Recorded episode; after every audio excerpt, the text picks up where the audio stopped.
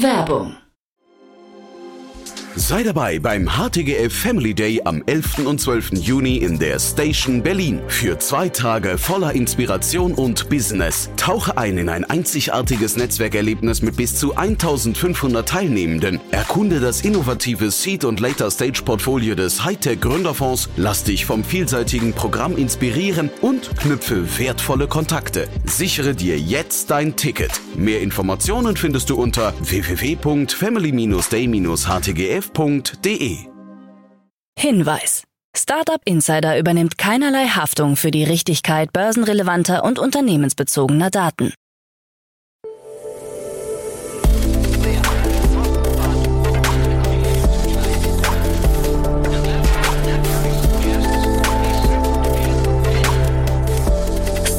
Insider Daily. Morgen Update. Einen wunderschönen guten Morgen und herzlich willkommen zu Startup Insider Daily in der Morgenausgabe. Es ist Mittwoch, der 6. September. Mein Name ist Jan Thomas und ich freue mich, heute nochmal mit euch in den Tag zu starten. Hier kommen die News des Tages. Heute gehen die letzten Tickets für Bits and Pretzels 2023 live. New Ventura erhält 25 Millionen Euro. Early Bird verliert französisches Investmentteam. KI wohl bis 2035 an jedem Arbeitsplatz. 40 Millionen US-Dollar für afrikanische Climate Techs und US-Werbeeinnahmen bei X stark eingebrochen. Tagesprogramm. Bevor wir loslegen, noch der kurze Blick auf das heutige Tagesprogramm. Nach der Morgenausgabe geht's wie immer weiter mit Investments und Exits. Heute begrüßen wir Viktor Hürbe von Speed Invest und Viktor spricht unter anderem über die Finanzierungsrunde von Superframe und über den neuen Fonds von Apex, ein neuer 50 Millionen Fonds aus dem Sport- und Entertainment-Bereich. Dann um 13 Uhr geht's weiter mit einem Interview mit Jonas Menesklu. Er ist der CEO und Co-Gründer von Ask UI. Und dann um 16 Uhr eine neue Ausgabe der Rubrik Junge Startups. Dazu dann aber später mehr nach den Nachrichten, heute gelesen von Frank Philipp. Insider Daily. Nachrichten. Heute gehen die letzten Tickets für Bits and Pretzels 2023 live. Um 11 Uhr startet der Verkauf der letzten verfügbaren Tickets für die diesjährige Ausgabe von Bits and Pretzels. Für das auf 5000 Teilnehmer begrenzte Festival sind bereits jetzt 97 Prozent der Karten ausverkauft. Mit Speakern wie Michelle Obama zieht die Veranstaltung jedes Jahr über 1000 VCs und Business Angels an und gilt damit als wichtigstes Treffen von Startups und Investoren in Zentraleuropa. New Ventura erhält 25 Millionen Euro. Das Berliner Climate Tech New Ventura hat den Abschluss einer Series A Finanzierungsrunde in Höhe von 25 Millionen Euro bekannt gegeben. Angeführt wurde die Runde von Mirova über den Private Equity Fonds Mirova Environment Acceleration Capital gemeinsam mit den neuen Investoren Forward.one und Ake Fund sowie den bestehenden Investoren IBB Ventures, ADB Ventures, Cycle Group, Future Energy Ventures und Dön Participaties.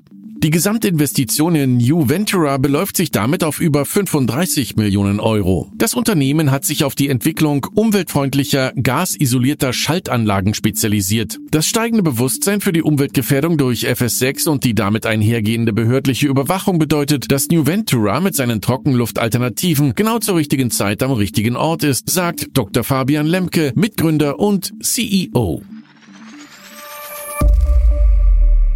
Early Bird verliert französisches Investmentteam. Nur rund eineinhalb Jahre, nachdem der französische VC Early Bird ein Büro in Frankreich eröffnet hat, verlassen die beiden Investoren Salomon Ayache und Cécile Trebois das Unternehmen. Salomon Ayache, bisheriger Leiter von Early Bird in Paris, wird sich künftig auf seinen gemeinsam mit dem Fußballer Blaise Matuidi gegründeten VC-Fonds Originas konzentrieren. Über die weitere Tätigkeit von Cécile Trebois liegt derzeit keine Information vor. Earlybird Mitgründer Hendrik Brandis kündigt an, dass der Berliner Partner Tim Reder weiterhin die Investments des Unternehmens in Frankreich betreuen wird. Wir sind sehr daran interessiert, unsere Präsenz in Frankreich zu verstärken und werden sicherlich mehr Leute vor Ort haben, so Reder. Aleph Alpha kooperiert mit Materna. Das Heidelberger KI-Startup Aleph Alpha hat mit dem IT-Dienstleister und Digitalisierungsspezialisten Materna eine strategische Partnerschaft für den öffentlichen Sektor geschlossen. Ziel ist es, die Wertschöpfung großer Sprachmodelle in der Verwaltung voranzutreiben. Dafür soll die Materna Generative AI Factory eingesetzt werden, die auf den Sprachmodellen von Aleph Alpha basiert. Mit Materna haben wir einen wichtigen Partner gewonnen, der plant, KI-Technologie sicher, effizient und im Einklang mit europäischen Werten einzusetzen, sagt Jonas Andrulis, Gründer und CEO der Aleph Alpha GmbH. KI wohl bis 2035 an jedem Arbeitsplatz.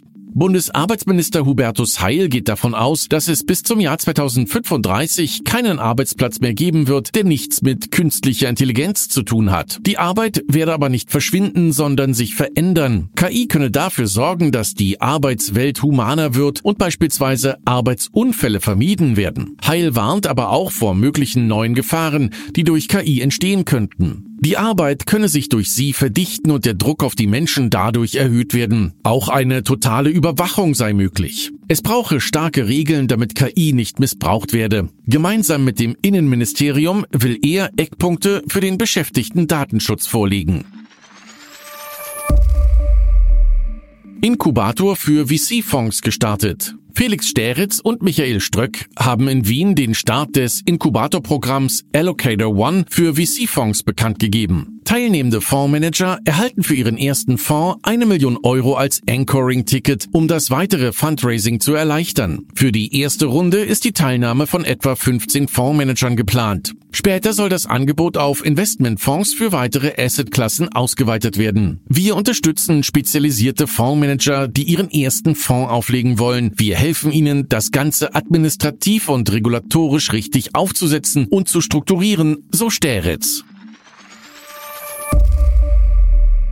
40 Millionen US-Dollar für afrikanische Climate Techs. Der Catalyst Fund hat ein erstes Closing in Höhe von 8,6 Millionen US-Dollar für seinen neuen Fonds für Investitionen in Klimastartups in Afrika bekannt gegeben. Insgesamt werden 40 Millionen US-Dollar angestrebt. Unterstützt wird der Fonds von FSD Africa Investments, der Cisco Foundation, US8 Prosper Africa und dem Tech-Investor Andrew Bradenkamp. Der Fonds plant Investitionen in AgTechs, Injotechs, Klima-Fintechs und Startups in den Bereichen Fischereimanagement, Lebensmittelsysteme, Kühlketten, Abfall und Wassermanagement. Der panafrikanische Fonds zielt auf Pre-Seed Startups ab und hat bereits in zehn Startups aus sechs Ländern investiert, darunter Ägypten, Senegal und Marokko. Geplant sind Anfangsinvestitionen von 200.000 US-Dollar und Folgeinvestitionen in Series A-Runden von bis zu 500.000 US-Dollar.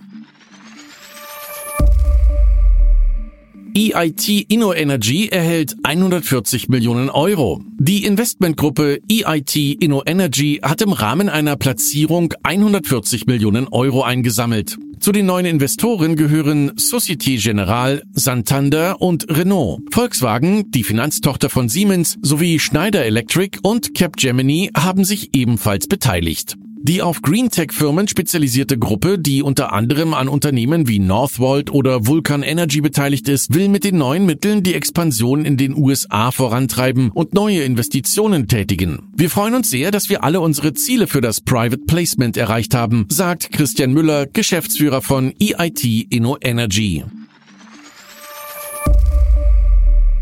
US-Werbeeinnahmen bei X stark eingebrochen. Nach Angaben von Ex-Eigentümer Elon Musk sind die Werbeeinnahmen seiner Plattform in den USA um 60 Prozent eingebrochen. Unklar ist, auf welchen Zeitraum sich Musk bezieht. Möglicherweise meint er den seit der Übernahme von Twitter im Oktober letzten Jahres für 44 Milliarden US-Dollar. Als Grund für den starken Rückgang sieht Musk nicht die teilweise chaotischen Zustände bei X, sondern die Aktivitäten der Anti-Defamation League, die jüdische US-Organisation, die sich dem Kampf gegen Antisemitismus verschrieben hat, wolle X zerstören, so Musk. Ihm bliebe jetzt nichts anderes übrig, als gerichtlich gegen die Organisation vorzugehen.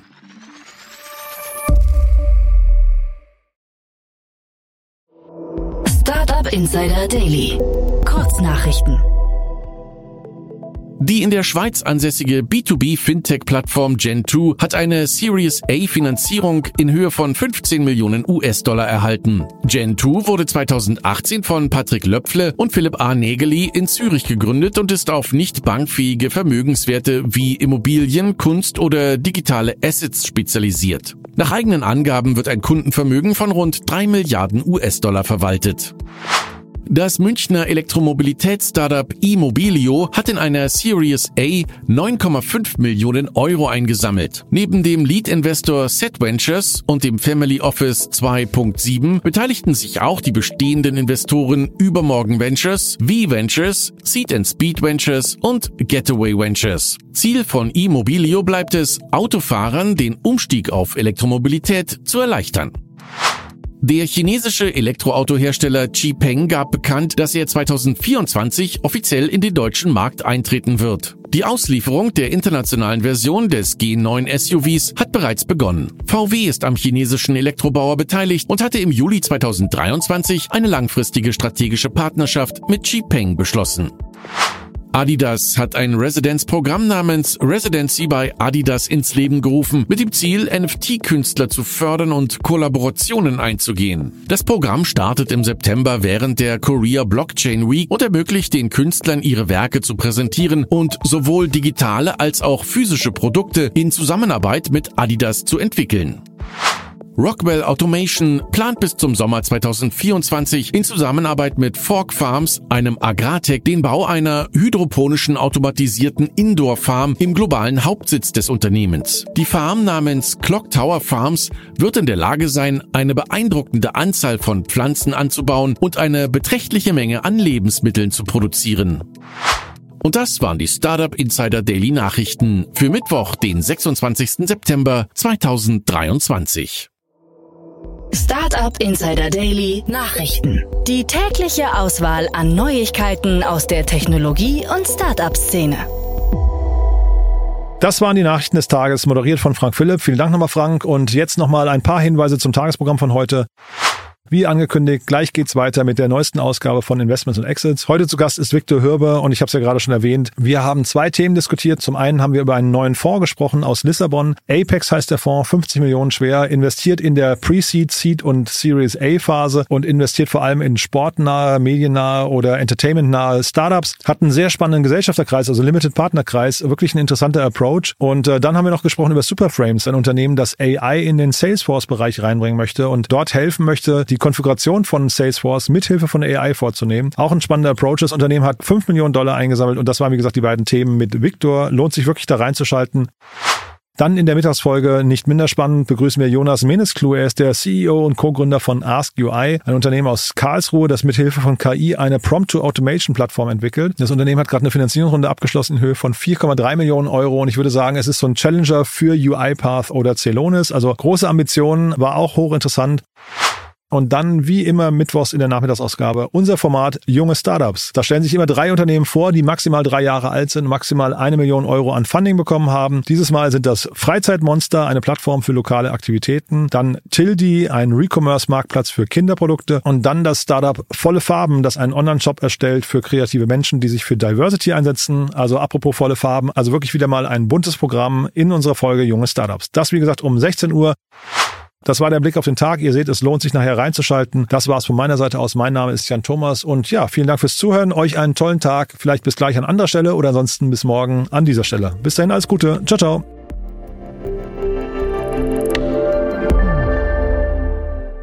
Diese Sendung wurde präsentiert von Fincredible. Onboarding made easy mit Open Banking. Mehr Infos unter www.fincredible.io.